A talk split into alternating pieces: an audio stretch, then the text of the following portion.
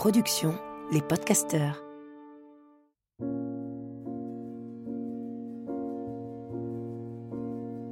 Bienvenue dans Pleine Présence, le podcast qui donne envie d'habiter pleinement l'instant présent. Qu'a-t-on de plus beau à offrir que notre pleine présence au reste du monde? Qu'a-t-on de plus beau à s'offrir à nous-mêmes? Juste quelques instants, être pleinement ici et maintenant, à l'écoute des éléments qui nous entourent, à l'écoute de notre souffle, à l'écoute du soi, à l'écoute de l'autre. Je m'appelle Lily Barbery-Coulon, j'enseigne le Kundalini Yoga et la méditation. Je suis l'autrice de plusieurs livres et j'ai longtemps été journaliste avant de transformer ma vie et de la consacrer au déploiement du soi. Ce nouveau rendez-vous me permet de réunir tout ce qui m'anime, la méditation bien sûr, mais aussi le partage des personnes qui m'inspirent et me donnent envie de me redresser et de me mettre en mouvement au service de ma conscience. Chaque épisode commence par une courte méditation et se poursuit par un entretien avec ceux qui changent le monde à leur niveau, suivent leur intuition, traversent les jugements et honorent leur mission. Autant de sources d'inspiration pour réinventer la narration et être encore plus proche de notre essence, en pleine présence. Asseyez-vous confortablement sur le rebord d'une chaise ou bien mettez-vous en tailleur et puis prenez conscience de votre assise dans le sol ou sur le rebord de la chaise, de votre bassin posé. Ancrez-vous bien, attachez votre ceinture, on va décoller. Prenez conscience de votre souffle, juste observez votre respiration telle qu'elle est à l'inspire et à l'expire. Prenez conscience de l'air qui entre par vos narines, de sa température. Et puis à l'expire, sentez la tiédeur qui sort de vos narines. Et continuez tout en redressant la colonne vertébrale. Ouvrez la poitrine, rapprochez les omoplates, étirez la nuque. Et imaginez que vous avez sur le crâne un casque lumineux, très léger, à peine perceptible, qui va vous permettre de faire un grand voyage. Un grand voyage rapide pourtant. Pas question de rester des heures à voyager juste en quelques secondes, on va se connecter à l'infiniment grand. J'inspire et je sais que j'inspire, j'expire et je sais que j'expire. À présent, allongez le souffle par le nez et prenez le temps d'inspirer et d'expirer profondément. Si des pensées viennent, observez-les, mais revenez dans le souffle à chaque fois que vous vous en rendez compte. Progressivement, on va décoller, mais tout en restant bien enraciné dans le sol, on s'autorise à aller voir un tout petit peu plus loin, un tout petit peu plus haut. Imaginez que vous avez la capacité d'observer votre corps par l'extérieur comme un drone. Vous pouvez observer là où vous êtes posé et puis en même temps vous lancer et visualiser des antennes qui poussent à travers votre crâne et qui montent jusqu'au ciel et bien au-delà de l'atmosphère terrestre vous avez la curiosité d'aller voir encore plus loin et pour cela vous vous armez de votre respiration de plus en plus longue, de plus en plus profonde. Vous êtes à présent dans l'espace, vous avez traversé l'atmosphère terrestre et vous observez votre corps installé là où il est, de très haut. Vous survolez la Terre et vous pouvez voir de très près les planètes que vous avez toujours euh, connues dans des livres. Et vous allez traverser l'espace jusqu'à la Lune pour vous poser et vous installer sur la Lune. Vous pouvez continuer à respirer longuement et profondément. Et vous vous installez tranquillement sur ce satellite pour observer la Terre vous regardez la Terre de la Lune et vous voyez dans l'immensité une bille bleue, sublime, splendide. Vous êtes émerveillé par toute cette beauté. J'inspire et je sais que j'inspire, j'expire et je sais que j'expire. Et vous continuez à observer et à tomber follement amoureux de cette planète sur laquelle vous êtes né.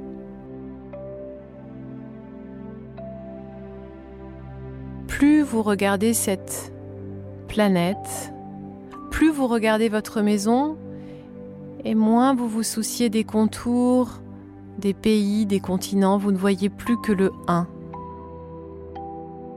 Plus vous regardez cette planète, et plus vous vous rendez compte qu'il n'y a qu'une seule humanité à voir, reliée au monde animal, reliée à tout ce qui est.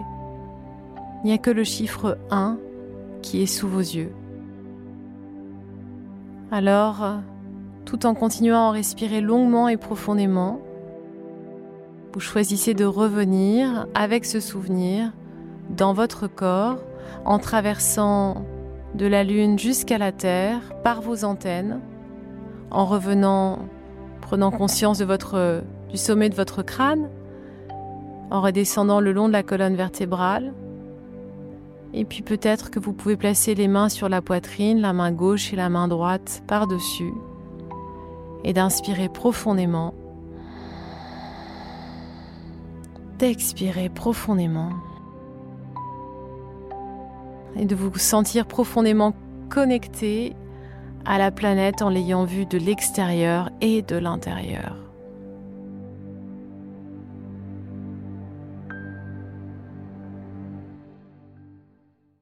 Il y a des personnes dont on peut facilement décrire la fonction, et d'autres euh, accumulent tellement de rôles dans la vie qu'on a bien du mal à lister tout ce qu'ils font.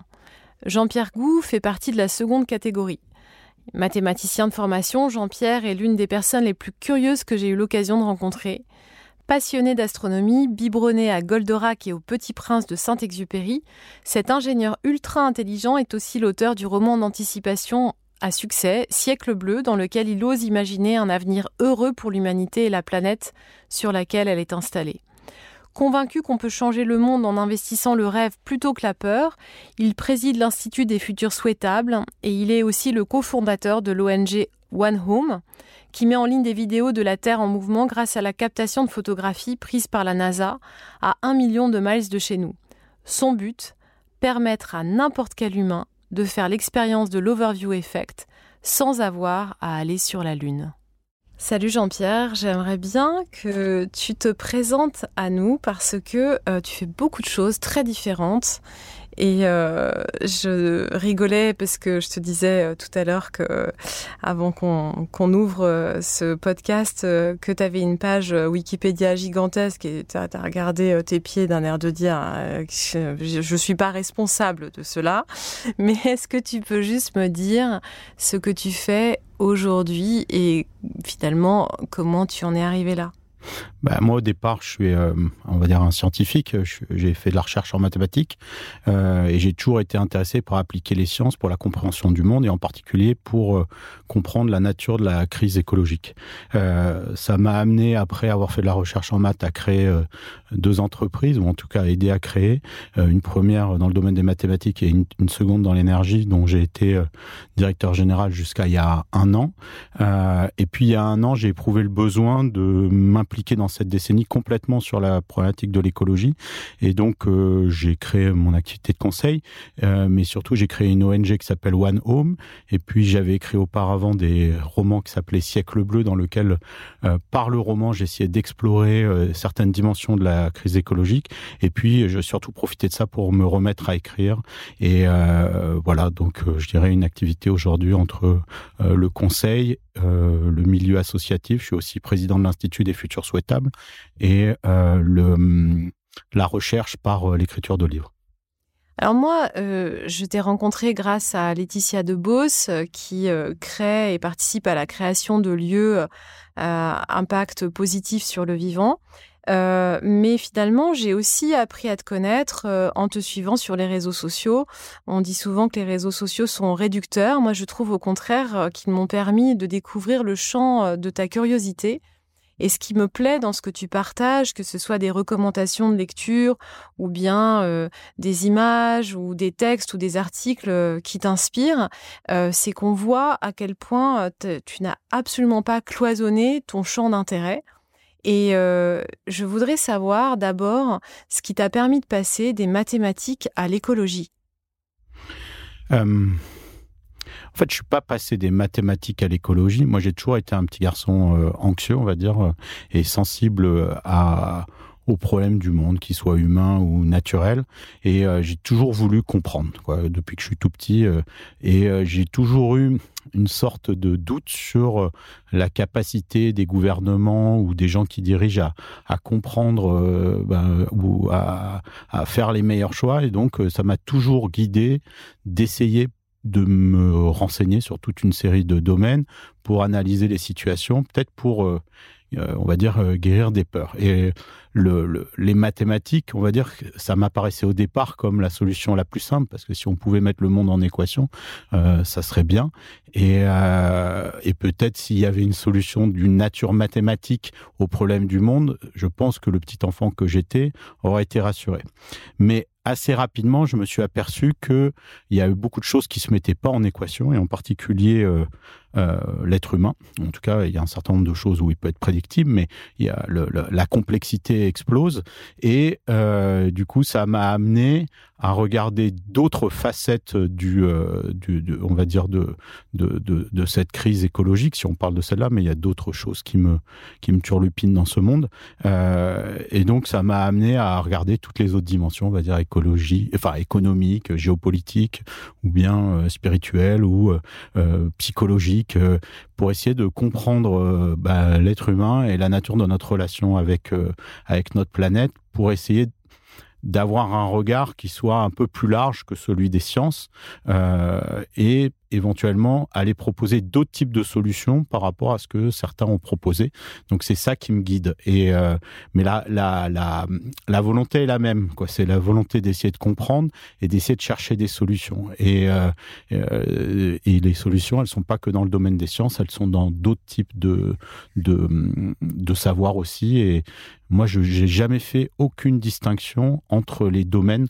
Euh, pour moi, euh, enfin tout m'intéresse à partir du moment où euh, c'est fait avec le cœur et avec euh, ce que j'appelle gravité. Gravité, pas au sens de tristesse, c'est Saint-Exupéry qui utilise beaucoup ce mot, mais au sens de euh, mettre tout son cœur, tout son âme dans la, dans la, dans la façon de faire quelque chose. Et, euh, et donc, euh, voilà, moi, tout, tout m'intéresse et je crois qu'on est dans une crise qui est essentiellement multidisciplinaire et que par le, par la superposition des regards aux interstices, il peut y avoir des choses nouvelles qui émergent. Et à titre personnel, c'est ça qui, m'émerge. Mais j'ai pas dit euh, au revoir au match. Je pense qu'à un moment, je m'y remettrai. Est-ce que tu te souviens du, moment où tu as été vraiment inquiet pour euh, le futur euh, de la Terre ou de l'humanité? Est-ce que tu, tu, te souviens d'un événement, euh, euh, d'une catastrophe euh, climatique ou autre, où tu t'es dit, euh, est-ce que tu parlais d'inquiétude et d'anxiété quand tu étais enfant, ou bien c'est pas c'est flou? Ouais, non, il y a des, il y a des peurs en fait, mais après j'ai appris à, les, à, les, à les maîtriser. Mais euh, j'ai des peurs enfant, je me rappelle très bien de la bombe atomique, par exemple, c'était quelque chose qui, euh, en fait, je voyais euh, les informations à la télé, je me disais la guerre, euh, c'était vraiment quelque chose. Je me disais c'est insupportable. Je voyais la guerre Iran-Irak ou la guerre en Afghanistan, euh, mais je parle dans les à la fin des années 70. Moi, je suis né en 73. Et euh, ça me semblait insupportable de vivre dans ces pays-là. Et puis, euh, quand je découvrais la bombe atomique, j'ai fait des cauchemars de ça pendant très longtemps. Et euh, je me rappelle que même on avait discuté avec mon père pour faire un abri anti-atomique dans le jardin. Moi, j'habite à Nice, ça fait partie de certaines choses. Mais il y avait des trucs dans l'actualité où euh, je, je me disais, ça, ça peut être horrible. Je me rappelle d'un truc où, euh, en regardant Temps X, ils avaient trouvé un mammouth en Sibérie. Et je m'étais dit, mais si on peut réveiller tout avec l'ADN, les mammouths, il peut se passer des choses. Ou alors, il y avait un autre truc. Il y avait un satellite qui devait s'écraser sur Terre. Alors il y a quand même une chance sur un milliard pour qu'il s'écrase dans la maison. Mais c'est des trucs qui me faisaient peur, quoi. Et et puis je crois que moi, le, ce truc des peurs, euh, je l'ai pris de plus en plus au sérieux jusque, on va dire, à l'an 2000. Euh, et euh, la dernière grande peur que j'avais eue, c'était ce bug de l'an 2000, où je m'étais dit, mais ça, on n'a pas vu venir le truc, on a mal designé les systèmes, les centrales nucléaires, elles vont, elles vont exploser. Et en fait, il s'est rien passé ce soir-là. Et en fait, ce jour-là, bah, c'était le 31 décembre 1999. Il y avait un nouveau siècle qui commençait. Et je me rappelle, j'étais sorti de boîte de nuit, j'étais à Barcelone avec des potes, on était sur la plage, le soleil se lève, et je me disais, mais en fait, nos petits trucs d'humains, là, d'un point de vue cosmique, ça a strictement aucun intérêt puisque le, le soleil, lui, se lève indépendamment de la façon dont on programme nos ordinateurs. Et je me suis fait un vœu à moi-même de plus prendre au sérieux mes peurs et prendre au sérieux que mes rêves. Quoi. Donc ça, c'est le serment que je me suis fait euh, ce 1er janvier 2000. Bah, J'avais... 27 euh, ans, 26 ans ou 27 ans, ouais. Euh, et, c'était vraiment Donc servir, euh, servir ses rêves plutôt que servir ses peurs. Parce que bah après, je, servais toujours mes rêves, tu vois, mais j'avais toujours les deux trucs. Mais euh, c'était vraiment un truc, et je me suis dit, en fait, le pire n'advient pas toujours. Il y a toujours des gens qui sont là pour contrebalancer et le monde est équilibré, on va dire. Oui, il y a des choses qui font peur, mais il y a des gens dont c'est le rôle de contrôler ces peurs et de faire que le pire n'advienne pas. Et plutôt de m'inquiéter de tout, je me suis dit, bah tiens, concentre-toi sur la petite part que tu peux faire pour que, euh, voilà. Et cette part, faut bien la faire, tu vois. Donc, euh, et euh, c'est comme ça que, on va dire que j'ai guéri, en fait, mes, mes inquiétudes. Mais voilà. Et le, je, souris toujours quand je vois le, par exemple la, tournure un peu collapsologiste qu'ont pris un certain nombre d'écologistes aujourd'hui qui s'inquiètent euh, des grands rapports. Euh, mais moi, tous ces chiffres-là, je les ai vus il y a 25 ans. Et, euh, et à l'époque, je suis passé par ces peurs-là en me disant mais là on est foutu. Et maintenant, j'ai plus du tout ce regard-là. je dis pas que le monde est facile ou en, ou en bon état, mais je crois que le plus important, c'est de bien faire ce que chacun doit faire euh, par rapport à euh, nos missions de vie ou euh, là où on est et où on sent qu'on peut agir. Quoi. Et, si votre mission de vie, c'est d'aider les personnes âgées, c'est pas la peine de vous soucier du climat. Il y en a peut-être qui vont le faire et que les crises que l'on a sont là pour réveiller les gens dans ce qu'ils ont à amener au monde. En tout cas, c'est comme ça que je, aujourd'hui je perçois un peu les choses. Alors bon, moi ça c'est évidemment ce que je vibre au quotidien et euh, donc euh, j'en suis absolument convaincue. En tout cas, c'est ce qui me permet d'avancer dans la vie parce que si je commence à focaliser sur tout ce que je ne peux pas contrôler, euh, alors j'ai l'impression de sombrer. Et, et, tu parles finalement de, de juste être en lien avec ce que l'on sait faire et ce pourquoi on a du goût, euh, de la joie à faire, et que juste en faisant ça déjà, on est en soutien en fait de la transformation qui est en cours. Ah, complètement. Je moi, toute ma vie, elle a été guidée uniquement par ça. J'ai fait toujours mes choix par rapport à mes passions. Euh, et euh, les gens me disent Ah, tu as toujours des projets super, comment tu fais Je bah, Je, les fais moi-même, tu vois, je les conçois moi-même. Et, euh, quand j'arrive dans une entreprise, j'attends pas que le chef il me dise Tiens, qu'est-ce que tu vas faire et tout. Bon, je, je mets quelques semaines à comprendre ce qu'il y a, puis après je propose, et puis après je me débrouille pour avoir les ressources qu'il faut, et puis à mener mes projets, inspirer les autres et faire les choses. Et je fais les choses à ma façon, non pas parce que j'aime pas la façon des autres, mais le, le, le et si il y a d'autres projets d'autres que j'aime suivre et aider, et j'aime bien faire ça aussi. Euh, mais euh, le, le, je crois que d'être là où on se sent euh, à sa place et en joie et en capacité, à la fois en capacité d'apprendre des nouvelles choses, euh, mais aussi de se dire tiens ça c'est un challenge qui m'excite. Euh, je crois vraiment à ça quoi. Et, euh, et, et, je crois aussi surtout à la capacité d'apprendre, c'est-à-dire que on n'est pas toujours obligé de rester dans sa zone de confort. Sortir de la zone de confort est quelque chose qui est, euh, enfin en tout cas pour moi absolument nécessaire. C'est-à-dire refaire deux fois le même projet, c'est quelque chose qui m'ennuie profondément euh, et j'aime bien non pas la nouveauté nouveauté pour la nouveauté, mais d'essayer de rajouter des couches de complexité où je réutilise des trucs que j'ai fait avant pour aller euh, un peu plus loin sur autre chose. Là, par exemple, je travaille sur des projets audiovisuels, un projet de documentaire, un projet de série télé. J'ai jamais fait ça et moi, je regarde jamais la télé. Donc, euh, bon, donc euh, du coup, j'essaie d'apprendre comment ça se fait, etc. Mais bon, tout ça, c'est des histoires qu'on raconte, mais c'est d'autres façons de, répondre. Mais j'aime bien ça. Et puis je travaille avec des gens qui sont super euh, et euh, qui savent faire ça depuis très longtemps. Et, euh, et ça, ça me passionne de, de, de, de, mixer un peu les talents, euh, de, que ça soit voilà, avec des gens là. Là, là c'est pour, on va dire, pour des projets audiovisuels, mais euh, travailler avec des musiciens aussi, c'est des choses qui m'intéressent. Mais et je crois à l'alliance des passions aussi. Tout à l'heure, on parlait de l'alliance des, euh, des domaines, c'est-à-dire qu'il y a des domaines aux intersections, il y a énormément de richesses et des solutions qui peuvent émerger. Mais je crois aussi aux alliances entre les personnes. Euh, si les personnes euh, seules, on fait rien, ou en tout cas, on va pas très loin. Et à plusieurs, on peut, on peut créer des choses extraordinaires. mais il faut apprendre à travailler à plusieurs, à s'écouter et, euh, là, on peut croiser des domaines, croiser des expertises et puis euh, croiser des imaginaires. Et là, on peut aller euh, très très loin. Euh, bah là encore, c'est aussi, ça fait partie des choses euh, qu'on qu essaie de véhiculer en fait dans le yoga, euh, autour de la co-création, autour du fait de, pouvoir être ensemble en fait à un endroit et partager justement cette joie, cette passion qui, comme on est unique, on va se rencontrer, on va pouvoir créer quelque chose d'unique ensemble. Donc ça, ça me parle évidemment beaucoup.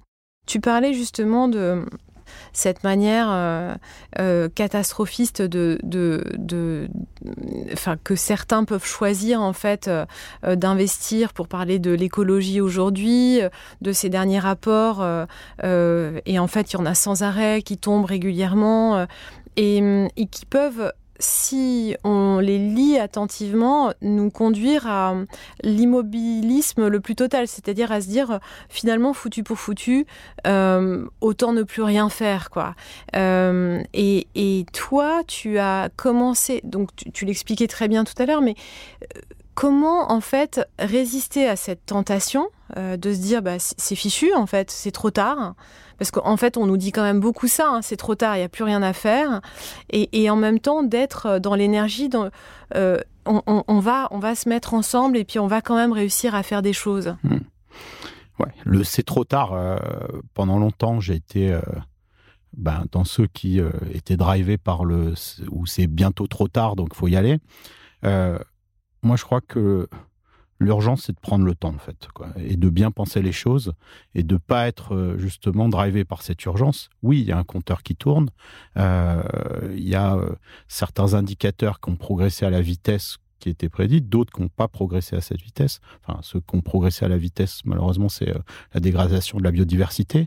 Euh, sur le climat, euh, on n'est pas dans les scénarios les pires, en tout cas sur ces sur ces derniers. Enfin, si on regarde ce qui s'est passé entre 2010 et 2020 par rapport à ce qu'on prédisait en 95, on, oui, on, on, est quand même raisonnable. Le péril climatique est là, mais il y a des choses qui, qui vont mal, et je crois que une fois qu'on a compris le message, l'important dans cette urgence, c'est pas de faire les choses à la va-vite, et c'est d'essayer de penser en grand, penser complexe, et penser euh, pourquoi on n'a pas réussi depuis 25 ans ou 50 ans, hein, puisque le, on va dire que le début de l'écologie globale, c'est le début des années 70, pourquoi on n'a pas, pas réussi? Et je crois que ce rapport euh, du GIEC, euh, ben, il, a un peu la même sonorité que ce qu'on a vu depuis, depuis 15 ans.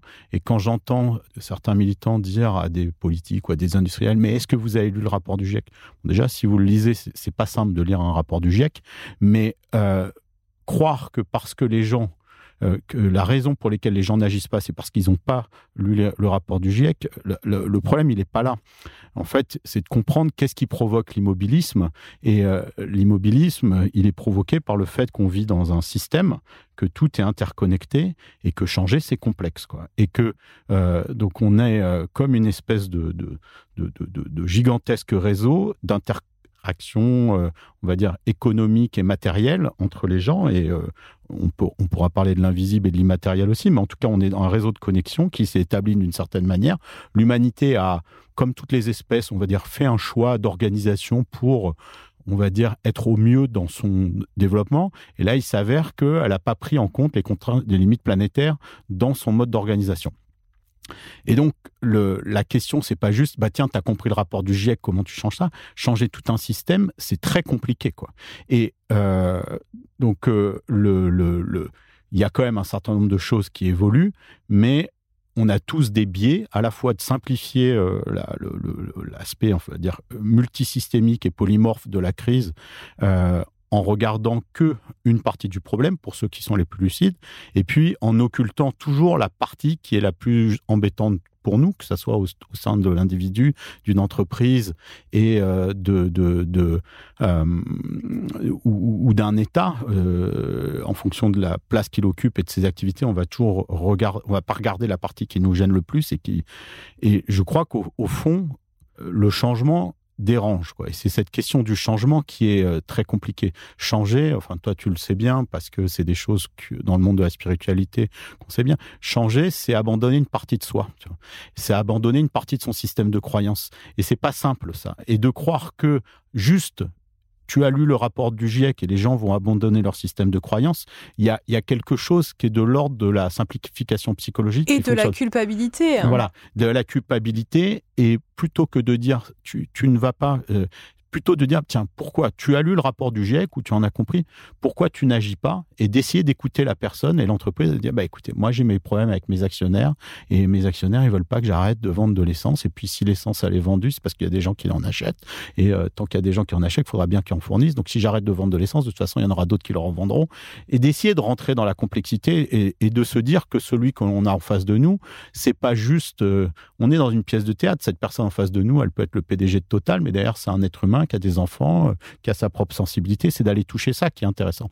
Et, euh, et, je crois que ce rapport du GIEC ou euh, cette crise du Covid, mais qui est pas une, enfin, qui est aussi une crise des limites planétaires, parce que c'est une crise, on va dire, au départ, qui est liée à, la cohabitation entre les espèces, on va dire, animales et les espèces humaines. Et euh, ces zoonoses, qui sont à peu près toutes les épidémies qu'on a vues depuis 20 ans, elles posent aussi une question de comment on cohabite sur cette planète entre plusieurs espèces. Mais pour revenir euh, à ça, je crois que ce rapport du GIEC, plutôt de chercher les coupables d'un côté et, euh, et de dire il y a un trait, il y a les gentils et les méchants, ça ne marche pas comme ça. Je pense que c'est vraiment un appel à s'asseoir, à s'écouter et à se dire, euh, bah, il y en a qui, euh, par leur chemin personnel, ont été travaillés chez Total. Il y en a d'autres par leur chemin personnel qui ont été militants écologistes et, d'autres qui sont euh, des scientifiques et d'autres qui sont des infirmières. Des, et on a tous dans notre vie, enfin, un, impact sur ce système et on peut changer les choses. Et euh, le, je crois que l'urgence de ce rapport du GIEC, plutôt que de nommer les coupables ou, d'attendre des entreprises ou d'attendre des, gouvernements, euh, alors qu'est-ce qu'on fait, etc., c'est de s'asseoir ensemble pour euh, partager ce moment très particulier que traverse l'humanité, rentrer davantage en profondeur, en lien les uns avec les autres et essayer de manière unie d'aborder ces problèmes-là parce que c'est extrêmement complexe et les limiter au fait qu'on a lu ou pas le rapport du GIEC, ça, n'aidera pas. Mais est-ce que euh, parce que des fois, quand tu, enfin souvent, les éveils de conscience, euh, ils se passent aussi euh, pas dans une période confortable. C'est-à-dire mmh. que quand il y a un grand inconfort, c'est là où aussi on se rend compte que quelque chose ne va plus et qu'on change, qu'on adopte un nouveau comportement.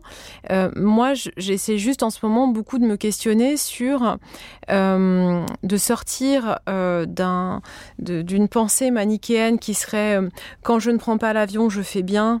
quand je prends, je te dis n'importe quoi, une voiture électrique, je fais mieux que quand je prends une voiture euh, euh, qui consomme de l'essence, parce que en fait, euh, cette espèce de manuel invisible que tu aurais dans la tête, la ligne entre le bien et le mal, elle change sans arrêt, et elle n'est définie que par les hommes. Elle n'est pas définie par une vérité universelle. Elle est, elle, elle s'adapte en fait à plein de situations. C'est-à-dire que tu dois aller faire une conférence, ou bien même pour ta joie personnelle. Il y a un voyage que tu as envie de faire et ce voyage, il va peut-être changer ta vie et changer euh, peut-être même ta façon de voir les choses, de voir le monde, etc.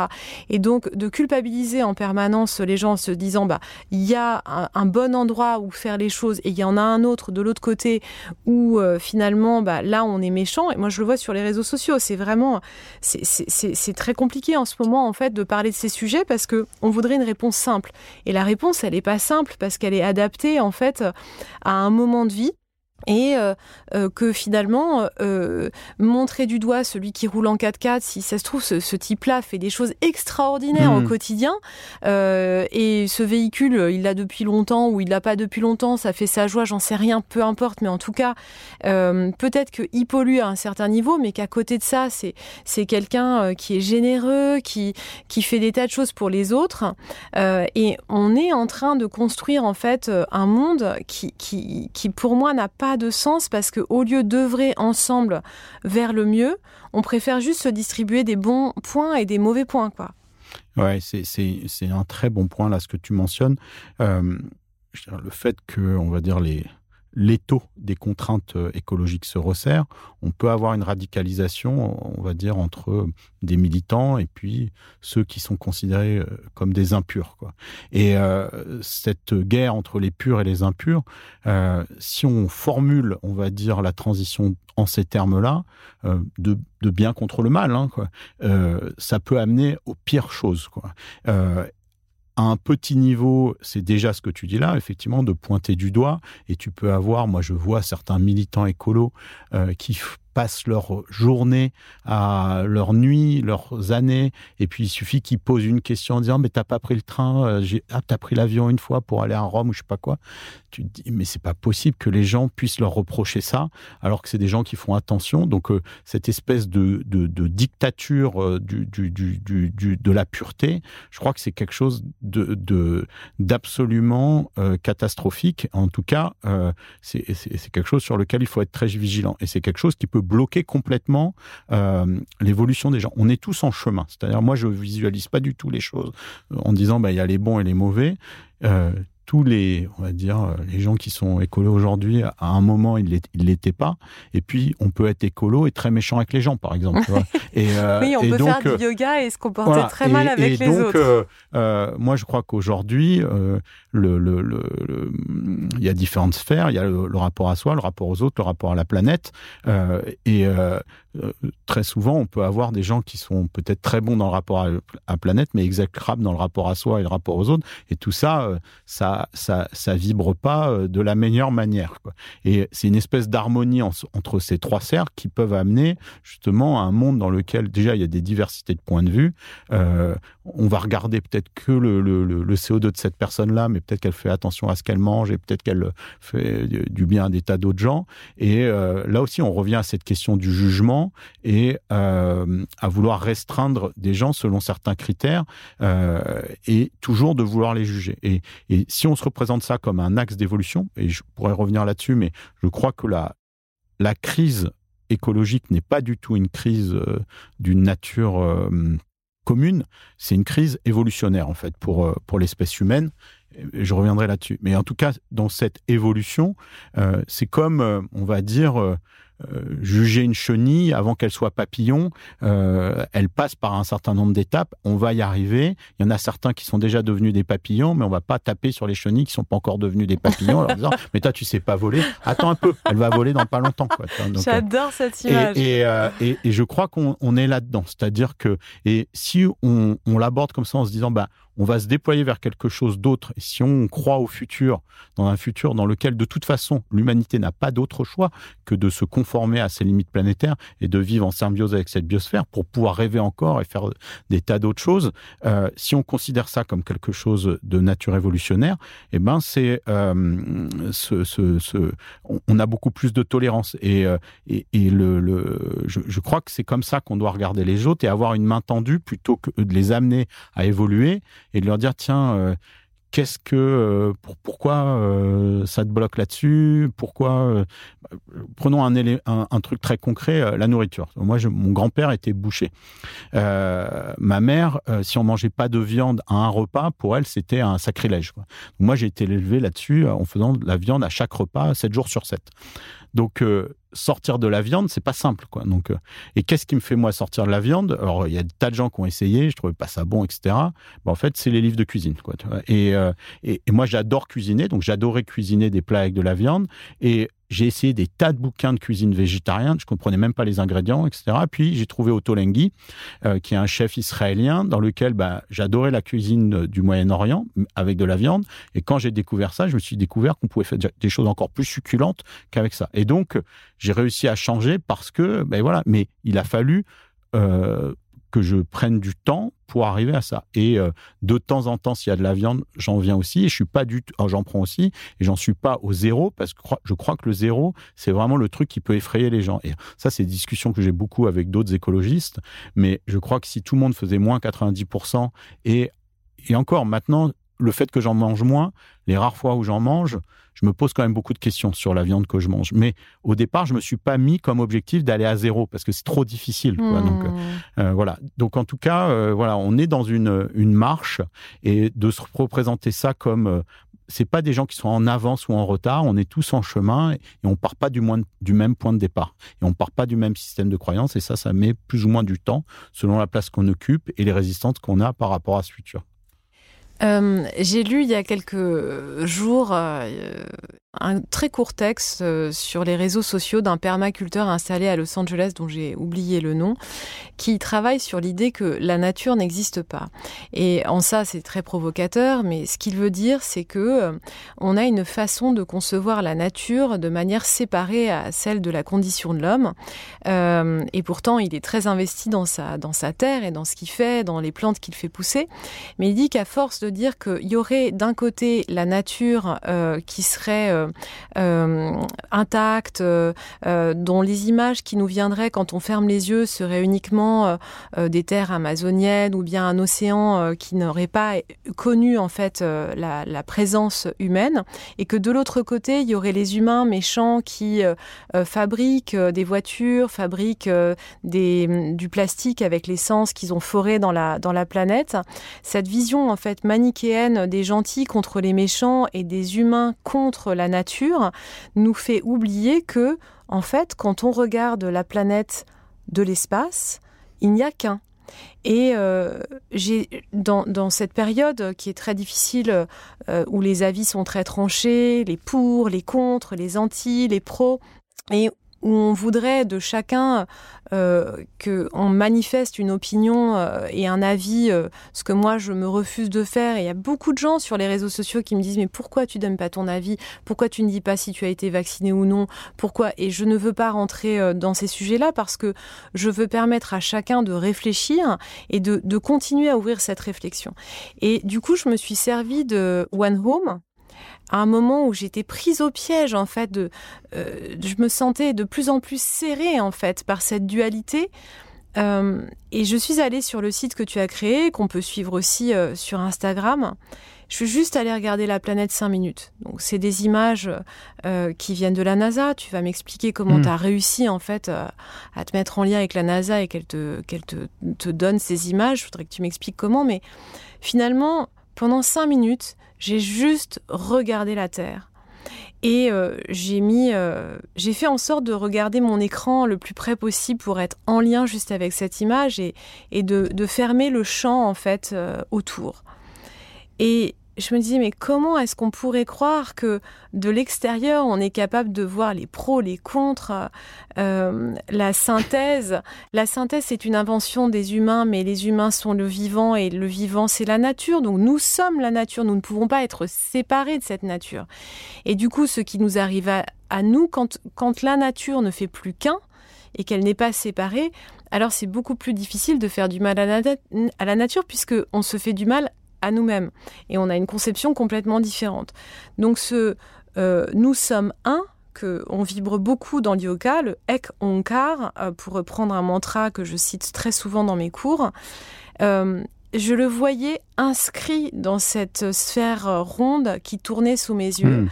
Euh, et ça m'a fait un effet très fort. Donc je voudrais que tu me racontes ouais. à la fois comment tu as créé ça, comment tu as récupéré ces images de la NASA et finalement ce que c'est que l'overview effect.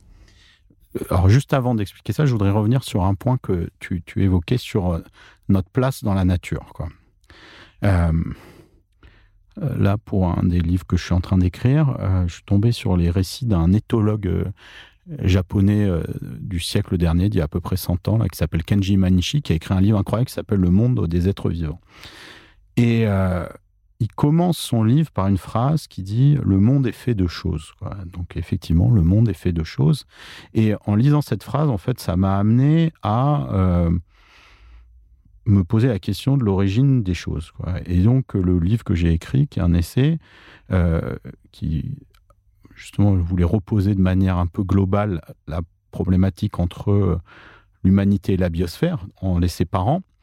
Euh, en me posant la question de l'origine de cette matière, bah, en fait, on arrive au Big Bang. Donc, du coup, j'ai commencé au Big Bang, et puis on voit donc des particules. Au départ, on est cette espèce d'immense soupe de particules qui contient toutes les particules de l'univers, des particules indestructibles, parce que les neutrons, les protons sont indestructibles, les atomes peuvent se casser, mais les, les, particules sont indestructibles. On pense même qu'elles sont éternelles, ou en tout cas, elles ont des durées de vie qui sont euh, peut-être euh, plus longue que euh, la durée d'existence de l'univers. En fait, on a du mal à dater euh, la, Donc, on est tous faits de particules et ces particules, dans un petit coin du système solaire, elles se sont, on va dire, agrégées pour former la Terre. Quoi. Et Kenji Manishi, il avait une autre phrase dans son bouquin qui m'a, on va dire, scotché. on, on dit souvent, on est tous un même équipage sur cette planète. Mais lui, il dit un truc plus fort. Il dit, le vaisseau et l'équipage sont faits de la même matière. C'est-à-dire que euh, au départ, cette planète c'était un roc. Ce roc euh, la matière a évolué pour devenir vivante. Cette matière vivante a transformé la Terre. C'est comme s'il y avait un être qui s'était posé sur cette lithosphère, puisqu'au départ c'était un caillou, comme on a d'autres cailloux dans le système solaire. La vie a émergé et a pris possession et a transformé ce roc. Et dans cette, donc la vie a été un des phénomènes euh, évolutifs les plus importants de cette lithosphère. Et puis après, l'humain assez récemment est devenue la principale force géologique qui transforme cette matière-là. Mais on est pétri des mêmes choses. C'est-à-dire que, et ça, moi, je trouve ça complètement fascinant, de se dire que les atomes qui nous constituent sont de la même nature que les, les atomes de la montagne qu'on a en face de nous, euh, de la rivière qu'on a en face de nous. Tout ça, c'est fait de la même matière. Donc, on parle souvent d'unité du vivant, mais moi, je dirais même qu'il y a une unité entre l'inerte et le vivant. Ça va même bien plus loin. Et d'ailleurs, euh, beaucoup de peuples accordent un esprit euh, à une rivière, à une, à, une montagne, à, à, des, des qu'on qualifie d'inerte, donc c'est ce qu'on appelle le, panpsychisme, mais de, donner ce, ce, caractère, alors certains peuvent appeler divin, en tout cas euh, euh, incroyable euh, à la matière. Et effectivement, du coup, comme tu le disais, quand on contemple la planète depuis l'extérieur, on voit ce tout. Parce qu'aujourd'hui, nous, on n'est qu'une partie de ce tout. Et si on reprend d'ailleurs l'étymologie du mot écologie, c'est l'analyse des interactions des parties avec leur milieu, c'est-à-dire avec le tout. Et euh, donc, euh, parce que l'écologie, au départ, il hein, faut le rappeler, c'est pas un mouvement politique ni un courant de pensée, c'est l'étude de, des interactions entre les êtres vivants et leur milieu.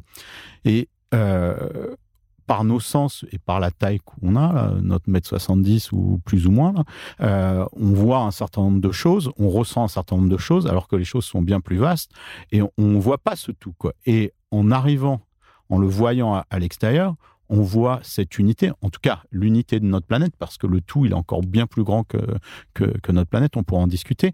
Mais euh, moi, j'ai toujours été frappé, et là, on va revenir à, l'overview effect tout de suite, de voir la réaction qu'ont eu les astronautes en voyant ce tout. C'est-à-dire que c'est quelque chose qui n'est pas donné à tous, de s'extraire de, la petite partie dans laquelle on est, de s'élever et de contempler l'intégralité des choses. D'ailleurs, il y a peu d'astronautes qui ont vu l'intégralité des choses. Il y a que les, euh, la petite quinzaine qui sont allés euh, sur la Lune ou autour de la Lune. Euh, Thomas Pesquet, par exemple, il n'a pas vu la Terre en entier. Il en fait le 17 fois le tour par jour, mais il ne la voit pas en entier. en tout cas, c'est quelque chose d'absolument extraordinaire. Et on, aurait pu se dire, tiens, c'est juste un choc. Bon, ils vont dire, tiens, j'ai vu un truc incroyable aujourd'hui, j'ai vu la Terre. Non, ça les a transformés. Quoi. Et justement, ça a éveillé en eux ce sentiment d'unité qu'on peut atteindre par la méditation euh, ou par ce qu'on appelle la mystique sauvage ou euh, le, sentiment océanique, parfois dans une, marche, euh, dans la nature ou même parfois dans la rue, pouvait avoir l'impression d'une dissolution de l'ego et de faire partie de quelque chose qui est bien plus vaste. Et en lisant il y a 25 ans ces interviews d'astronautes et à quel point ils avaient été marqués par ça, je suis allé en rencontrer un certain nombre pour leur dire mais il y aurait, je vois votre transformation, je vois ce que vous écrivez, il n'y a aucun humain qui parle comme ça à part des maîtres yogis ou en tout cas des maîtres spirituels. Euh, vous, vous étiez des ingénieurs, vous étiez des militaires, vous étiez des scientifiques. Comment vous avez développé ça? Et puis surtout, vous vous exprimez avec une très grande poésie. Et pour moi, la poésie, avec le changement de regard, c'est un, moyen de, de, de, voir le cheminement des gens. Et, euh, et beaucoup d'astronautes ont ce regard complètement éclairé, euh, comme s'ils avaient une illumination, et les illuminations, en fait, elles restent dans le regard, le regard émerveillé. Et, euh, et puis en discutant avec eux, effectivement, ils ont eu, euh, pour certains d'entre eux, une expérience quasi mystique en voyant la Terre depuis l'espace. Et donc, moi, j'avais eu le rêve, il y a 25 ans, de de, de montrer ça euh, et de faire faire cette expérience qui est sensorielle à tous, sans avoir à envoyer les gens dans l'espace, parce que ça a évidemment un coût énergétique dément et euh, un coût, on va dire, euh, financier aussi dément. On le voit bien là avec les prix qui sont payés par les gens qui font du tourisme spatial. Et euh, donc, qui en euh, plus n'auront pas l'overview effect parce qu'ils n'en verront qu'une toute petite partie. Alors déjà, ils n'en voient qu'une toute petite partie, puis c'est que 5 minutes. Donc en 5 minutes, euh, en plus vous êtes 8 ou 10 dans la cabine, tout le monde a crié en disant c'est trop cool d'être en apesanteur. Vous pouvez pas être du tout dans un moment, on va dire, de grâce. Et je pense que le, le, le, sentiment de le samadhi, on peut plus l'expérimenter tout seul face au Grand Canyon que, que là-haut. Mais bon, soit. ils ont leurs d'astronautes, ils sont contents. Euh, voilà. Euh, mais euh, donc, moi, l'idée, c'était comment faire ressentir ça sans avoir à quitter le, plancher des vaches. Et donc, il nous fallait des images. Et donc, dans les images, il y a beaucoup d'images de la Terre qui existent de l'orbite, mais justement, si vous montrez des, images de l'orbite, vous voyez pas la Terre dans l'intégralité. Alors, ça suffit quand même pour déclencher un overview effect, mais moi, je voulais le sentiment d'unité, de contempler l'intégralité, on va dire, des particules qui constituent notre petit coin d'univers, c'est-à-dire euh, l'équipage et euh, le vaisseau, là, tous ensemble. Et euh, donc, il y avait quelques photos de la Terre pleine, mais c'était des photos qui étaient statiques, et je, voulais des images qui soient de la Terre complètement éclairée et qui tournaient. J'avais le pressentiment que ces types d'images pouvaient provoquer quelque chose d'unique. Et euh, donc ça, c'était en 96 ou 97. Ah ouais, c'était déjà il y a longtemps. Il y a longtemps. Et euh, au moment où je me posais cette question, je me disais, bah tiens, en fait, le seul moyen d'avoir ça, c'est d'avoir un satellite qui soit sur l'axe Terre-Soleil. Il faudrait qu'il soit au point de Lagrange L1. Et, euh, et en fait, Al Gore a eu la même idée au même moment, sauf que lui, il était vice-président des États-Unis et donc il a pu envoyer un satellite là-bas. Et c'est complètement dingue parce que je me dis, mais c'est génial parce que du coup, il va ramener les images dont on a besoin. Sauf que, bon, je la fais courte. Il y a un TEDx que j'ai fait là-dessus, mais euh, le projet a été annulé par Bush quand Al Gore a perdu les élections pour lui faire payer un peu le, euh, la, la, difficulté qu'il avait eu à accepter le, défaite. sa défaite. Et donc, euh, le, il a fallu attendre 2015 pour avoir ces images, que la mission reparte sous Obama. Et quand euh, le satellite est arrivé, on a découvert avec horreur et stupéfaction qu'il n'y avait pas un film, mais qu'il y avait juste une dizaine de photos par jour. Et avec euh, mon ami Michael Bocara, qui est un pro de la 3D, euh, bah, on a conçu un algorithme et un code qui permet à partir de ces 10 images de reconstituer la vidéo manquante de la Terre. Et en fait, quand on a montré ça la première fois à, à des gens, bah, les gens ont pleuré. Et euh, j'ai fait euh, je ne sais pas combien de, de, dizaines ou de centaines de présentations de ce projet dans des milieux complètement différents pour voir si euh, effectivement si les gens sont déjà euh, on va dire, euh, intéressé à l'écologie et ce que ça joue. Je suis allé euh, faire ça chez des personnes âgées, chez des fans de musique classique, chez des, dans, des, dans des banlieues. Il y en a qui ont essayé ça en prison, dans des zones de guerre. Enfin, et à chaque fois, ça provoque le même émoi. Il y a quelque chose d'universel là-dedans. Et donc, c'est une des raisons pour lesquelles j'ai quitté mon boulot, c'est de créer une ONG qui s'appelle One Home pour faire ce truc-là vraiment sérieusement. Pour l'instant, on n'a lancé qu'une petite partie de ce qu'on veut faire dans One Home, euh, parce qu'avec le Covid, on peut pas faire d'événements. Là, ça reprend en septembre, et j'espère que euh, ça, va durer. Mais si ça dure, on va pouvoir lancer la suite. Mais on a déjà, donc sur onehome.org, euh, vous pouvez trouver beaucoup de choses. On a aussi un, un, compte Instagram où vous pouvez trouver ça, mais je, je vous conseille d'aller sur le site web parce que vous pouvez regarder les vidéos en plus grand ou sur YouTube ou sur Vimeo.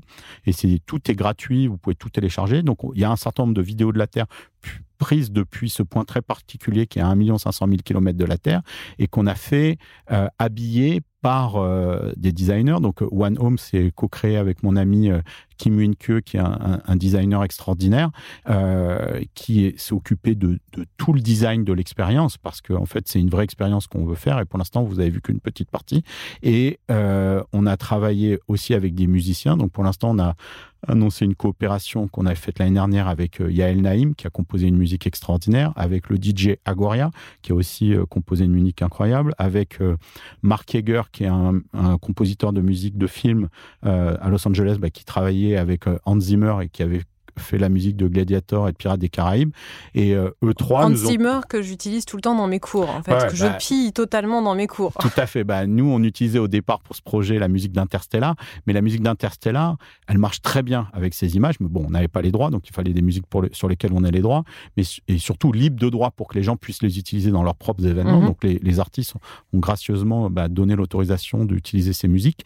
Mais euh, Interstellar, c'était euh, c'est très émotionnel, mais c'est quand même lié à la relation entre un père et, sa, fille. Hein. Euh, c'est et c'est aussi un peu larmoyant. Enfin, je veux dire ça. C'est très larmoyant. Et, euh, et, justement, nous, dans le cahier des charges qu'on avait donné aux musiciens, c'était de composer une musique avec pour cadre, je dirais, le contexte cosmique de, de, de, la Terre dans l'espace et comme contrat d'ouvrir le cœur et de faire une relation cœur à cœur avec la Terre et donc de faire tomber les gens amoureux de la Terre. Donc, euh, et donc il y a tout un protocole dans ces musiques où on passe par une phase où on a l'impression un peu de la perdre, puis après qu'on la retrouve et euh, il y a une phase un peu d'ancrage dans lequel on, on, ancre cette relation. Donc euh, ces musiques, elles ont une structure et ces structures, elles ont pour objet d'amener à, ce moment-là. Donc ça, c'est ce qu'on a fait pour l'instant. Et après, on a d'autres étapes euh, qu'on espère euh, lancer l'année prochaine. La première, c'est de permettre aux gens une fois qu'ils ont euh, vécu l'overview effect, de faire une déclaration d'amour à la Terre. On a pour ambition de réunir un million de déclarations d'amour à la Terre, de tous les âges, euh, d'avoir des enfants, des chefs d'entreprise euh, et des gens de tous les pays, et de les collecter et de les faire orbiter autour de la Terre. C'est des messages audio qu'on demandera aux gens et de d'entourer la Terre de Love Star pour montrer à la Terre notre amour. Parce que moi, je pense que un des problèmes que l'on a, c'est que on n'aime pas euh, cette planète parce qu'on ne nous a pas appris à l'aimer et que la base, c'est d'aimer la planète, mais aussi euh, dans le tout, mais dans ses parties. Et euh, parce que ce que l'on aime derrière, on va le protéger. C'est Cousteau qui disait ça. Enfin, en tout cas, ce qui nous ce, qui, ce que l'on aime nous émerveille et on protège ce qui nous émerveille. Et je crois vraiment beaucoup au pouvoir de l'émerveillement. Et il n'y a pas que dans l'espace qu'on peut s'émerveiller de la nature, mais ça nécessite un certain temps et un temps de contemplation. Et je crois aussi beaucoup au pouvoir de la contemplation. Et, euh, d'ailleurs, euh, One Home est une expérience de contemplation. C'est une expérience qui ne dit rien. Euh, on ne dit pas aux gens ce qu'ils doivent penser. Ils pensent à ce qu'ils veulent.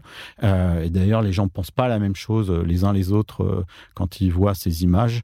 Et voilà. Donc, donc, il y aura la possibilité d'envoyer ces Love Stars. Et puis après, on va faire une expérience de synchronisation, c'est-à-dire de faire euh, faire des séances d'overview effect collective euh, où on essaye de mettre les gens à la même fréquence. Alors toi, ça va te parler parce que y a euh, une partie de ton auditoire aussi parce que cette notion de fréquence est, quelque chose que vous travaillez dans le yoga Kundalini.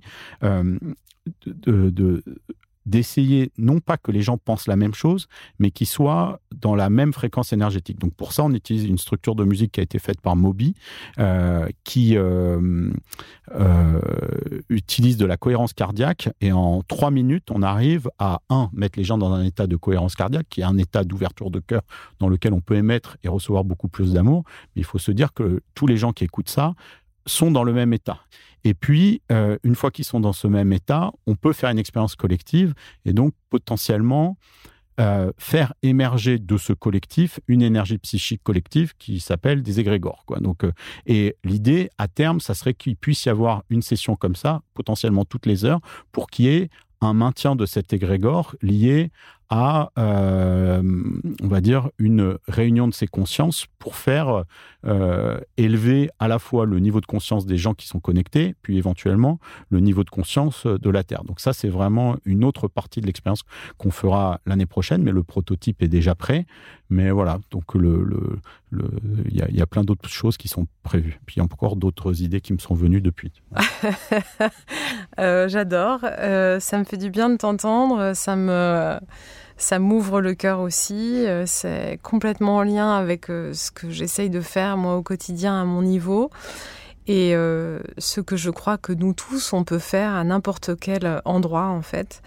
tu as parlé de poésie, de l'importance de la poésie et d'ailleurs tu partages très régulièrement des textes qui, qui d'un seul coup t'émerveille et, t'inspire.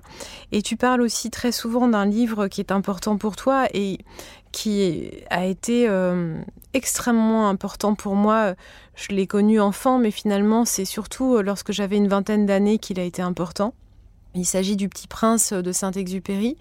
Et pour moi, il concentre euh, tous les enseignements sacrés euh, que je découvre et délivre euh, à chaque fois que je les comprends, euh, et des enseignements en fait qui traversent toute la spiritualité sans, sans qu'elle soit attachée à une culture en particulier.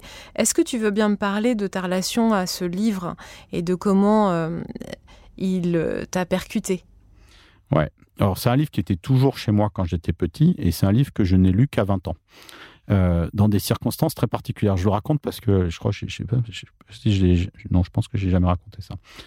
Euh, en fait, ce livre, il m'a sauvé plein de fois, mais il m'a sauvé une première fois où euh, bah, je faisais des maths, j'adorais les maths, et puis je cherchais justement à appliquer les maths dans l'environnement, l'énergie pour essayer d'avoir une action concrète sur le monde et je trouvais rien. Euh, et euh, du coup, j'avais mon service militaire à faire et puis j'ai un pote qui me dit bah tu peux travailler dans la banque, il cherche des gens qui font des maths. Donc je passe tous les entretiens à la Société Générale pour aller euh, faire mon CSN à Tokyo à l'époque, c'était la coopération et j'avais le dernier entretien pour signer et je sais pas pourquoi en les vacances précédentes, j'avais embarqué le petit prince de chez mes parents, je l'avais dans ma chambre d'étudiant et pour aller à mon dernier entretien à la défense je prends le Petit Prince. Je lis le Petit Prince dans le RER. J'arrive sur la partie où il, il rencontre le businessman qui fait ses calculs. Et en fait, j'arrive à mon entretien à la Société Générale. Je dis, c'est pas du tout ça que j'ai envie de faire. Et je suis pas allé. C'est euh, vrai. Et, euh, et, du coup, euh, je me suis dit, tiens, il est bien ce livre. Et en fait, très souvent, ce livre, moi, je l'utilise un peu comme un oracle où, quand il y a des choses qui me vont pas, je l'ouvre et je trouve parfois la réponse ou souvent la réponse à mes questions. Et puis, donc, il m'arrive beaucoup de choses autour de ce bouquin. Et après, surtout, euh, je me suis intéressé à, sa genèse et à son auteur. Et, et, je suis devenu un fan, évidemment, inconditionnel du Petit Prince, mais inconditionnel de Saint-Exupéry. Et je ne crois pas qu'on puisse euh, comprendre, euh, je dirais, le, la malice du petit prince sans comprendre l'intelligence et euh, le parcours de Saint-Exupéry. Il faut voir que c'est son dernier ouvrage, en tout cas son dernier ouvrage publié de son vivant. Euh, donc il a mis beaucoup de choses là-dedans. Je pense qu'il pressentait sa mort et c'est quelqu'un qui était relativement à l'aise avec le concept de la mort. surtout quand il s'agit d'un sacrifice pour les autres. Il est mort dans une mission de reconnaissance pendant la, à la fin de la Deuxième Guerre mondiale. Il avait l'impression de participer à quelque chose de plus grand que lui, d'avoir amené ce qu'il avait amené. Donc il est, et, donc, ce petit prince, c'est un testament. Alors, c'est pas exactement son testament, parce qu'il était en train d'écrire un autre livre qui s'appelle Citadelle, qui a été sorti après, qui est un livre très complexe, mais euh, d'une richesse infinie. Mais donc, il a caché beaucoup de choses dans Le Petit Prince, et c'est un livre qui était en, en travail depuis des années ou des décennies, qui s'est mis à écrire. Et la première malice, c'est que c'est pas du tout un livre on lui a demandé un livre pour euh, enfant, mais c'est pas un livre pour enfants, c'est un livre pour adultes, ou plutôt pour l'enfant qui est à l'intérieur de l'adulte. D'ailleurs, la clé est dans la, dans la petite euh, phrase qui a à l'ouverture du livre, parce qu'il dédicace à son ami Léon Verte. Et je crois que euh, il y a plein de malices dans ce truc-là. La première malice, c'est ça, c'est de faire un livre qui est la plupart des enfants aiment pas le Petit Prince, quoi. Euh, et la plupart des, des, adultes sont mal à l'aise parce qu'en fait, ça nous touche directement parce que le Petit Prince, il va remuer tout euh, les absurdités en fait de l'être humain. Et il nous ramène à essayer d'avoir ce regard euh, avec le cœur, puisque c'est ça qu'il enseigne, euh, des choses. Et, et, en fait, le petit prince, je veux dire, c'est le, c'est pas l'être pur, parce que la notion de pureté, c'est une notion qui est complètement étrangère à, à, à, à Saint-Exupéry, mais c'est un, un, être qui est débarrassé des préjugés, des jugements et qui voit les choses comme elles sont. On pourrait parler d'innocence plus que de pureté. Ouais, mais il est innocent, mais il n'est pas bête non plus, puisque ah oui, oui, oui, il, il, se laisse pas faire, il a des avis, etc. Euh, mais le, le, ça, c'est un petit peu plus que l'innocence. En tout cas, il regarde les choses telles qu'elles devraient être et euh, le, le, le, il pointe euh, justement l'absurdité et il essaye de ramener en fait l'aventure humaine à ce qu'elle a de plus noble et d'essayer non pas de critiquer les, hommes parce que c'était pas du tout ça le, et, Saint-Exupéry adorait les imperfections de l'être humain et les imperfections elles font partie de, de ce que c'est d'être humain mais il essayait de réveiller toujours ce qu'il appelait le Mozart assassiné chez les gens c'est-à-dire en nous, on est tous un peu un Mozart, on peut faire des choses extraordinaires, mais on s'auto-contraint, on se s'auto-persuade de tout un tas de trucs qui fait que euh, ben, on s'auto-assassine. Euh, voilà. et, euh, et il nous rappelle la grandeur potentiel de l'être humain, la grandeur potentielle de ce que l'on peut faire. Et ce petit prince, euh, le, le, le, c'est une partie de nous, c'est un peu le Jiminy Cricket qui va venir nous, nous inspirer. Et euh, il a créé le, poil à gratter, quoi, qui, qui peut euh, remuer les gens. Et c'est un et bouquin les réveiller. Que, voilà, et les réveiller de manière douce, parce mmh. que le fait que ça soit un enfant qui s'adresse à un adulte, à cet aviateur, euh, crée euh, justement un point de vue où l'aviateur va écouter ce que dit ce petit prince et va avec lui euh, réfléchir sur la condition humaine. Moi, c'est un livre qui m'a apporté une guérison très profonde. Je devais avoir 25 ans, 26 ans. Je l'avais déjà lu enfant, il m'avait pas plu, comme tu l'as expliqué. Et mon grand frère euh, qui est euh, formé à la psychanalyse, euh, qui a à la philosophie et, et m'a fait ce cadeau en fait. J'allais pas très bien et il m'a dit lis Le Petit Prince là maintenant.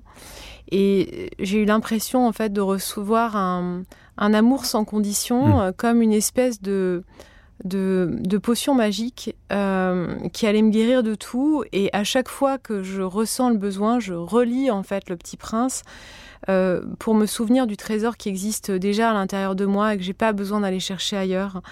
Euh, c'est comme si euh, vraiment c'était l'amour sans condition.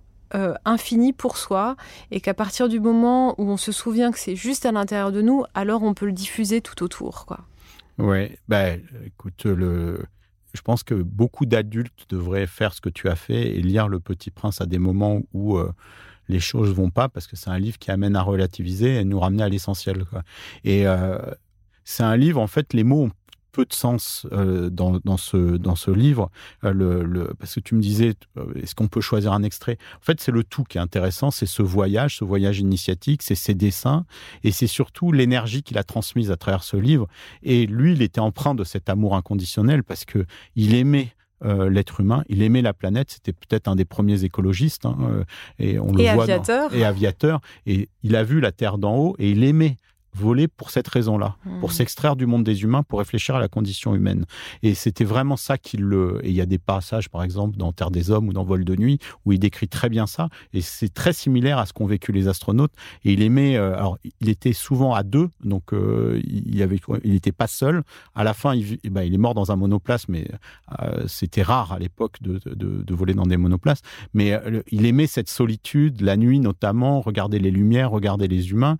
Et c'est quelqu'un qui vivait dans le monde des hommes et qui vivait pas dans le monde des hommes. Mais moi, j'ai toujours été un peu pareil. C'est-à-dire, euh, je j'aime bien les relations humaines, mais j'aime bien m'extraire aussi. Et, euh, et, et, euh, et j'aime bien les deux. Et et le, le c'est un livre qui a été écrit en exil. Il a été écrit aux États-Unis à une époque où il était même extrait. Du contexte de la guerre. Bon, il a eu un grand rôle pour décider les États-Unis à, entrer en guerre, donc c'était pas une, fuite. Le, le, mais il l'a écrit, il sentait que c'était peut-être la fin de sa vie, mais surtout voilà. Et, et, donc il y a de cette énergie extérieure, il y a presque quelque chose de divin dans ce bouquin. Mmh. Et le lire, c'est comme une méditation en fait. Et, et, euh, et, donc la puissance de ce livre, elle est là-dedans, quoi, dans, dans ce vibrato qu'il a mis dedans. Et, euh, et je pense qu'il, enfin, euh, c'est un, livre qui a eu un destin extraordinaire, traduit dans presque 400 langues. Euh, je crois qu'il y a plusieurs centaines de millions d'impressions. Il n'y a que la Bible qui a été plus traduite que le, qui a plus, plus imprimé que le Petit Prince. Mmh. Donc c'est euh, c'est ahurissant, mais je comme beaucoup de livres, il y en a beaucoup qui l'ont et qui l'ont pas lu. Et ce livre a encore beaucoup de trésors à déployer maintenant. Et c'est un livre qui a, on vient de fouetter les 75 ans de sa publication en France cette année, euh, qui a encore beaucoup à nous apporter. Et là, dans un des livres que j'écris en ce moment, je, revisite Saint-Exupéry et je revisite Le Petit Prince parce que euh, je crois qu'il y a plein de choses qui arrivent maintenant. Euh, euh, qui sont mûrs pour être partagés et il y a des tas de secrets qui ont été cachés dans ce, dans ce livre. Bah, je te remercie beaucoup. Ce qui me plaît dans cette conversation qu'on vient d'avoir, c'est que euh, finalement, euh, l'ouverture du cœur, l'éveil de la conscience, euh, c'est pas un chemin linéaire euh, et ça peut se passer à travers la lecture d'un texte. Et, puisque toi, tu en crées des textes et que tu crées des récits aussi pour nous ouvrir le cœur et, pour créer des futurs envisageables ou possibles, c'est tout ce qu'on fait au quotidien et de nourrir sa joie. et je trouve que ça fait du bien d'entendre ça à un moment où on est constamment culpabilisé en fait sur tout ce qu'on ne fait pas assez. Euh, moi, j'avais j'avais besoin de, ces mots-là euh, dans cette euh, dans ce moment, donc je te remercie infiniment et j'ai hâte de te lire. Merci. Bah écoute, merci pour ce moment, cette conversation. Ça fait vraiment du bien aussi. ouais, ça a été une année un peu d'ermitage pour moi parce que c'était une année passée à écrire. Donc c'est bien de revoir des humains et euh, de les voir souriants et en joie. Merci. Merci beaucoup.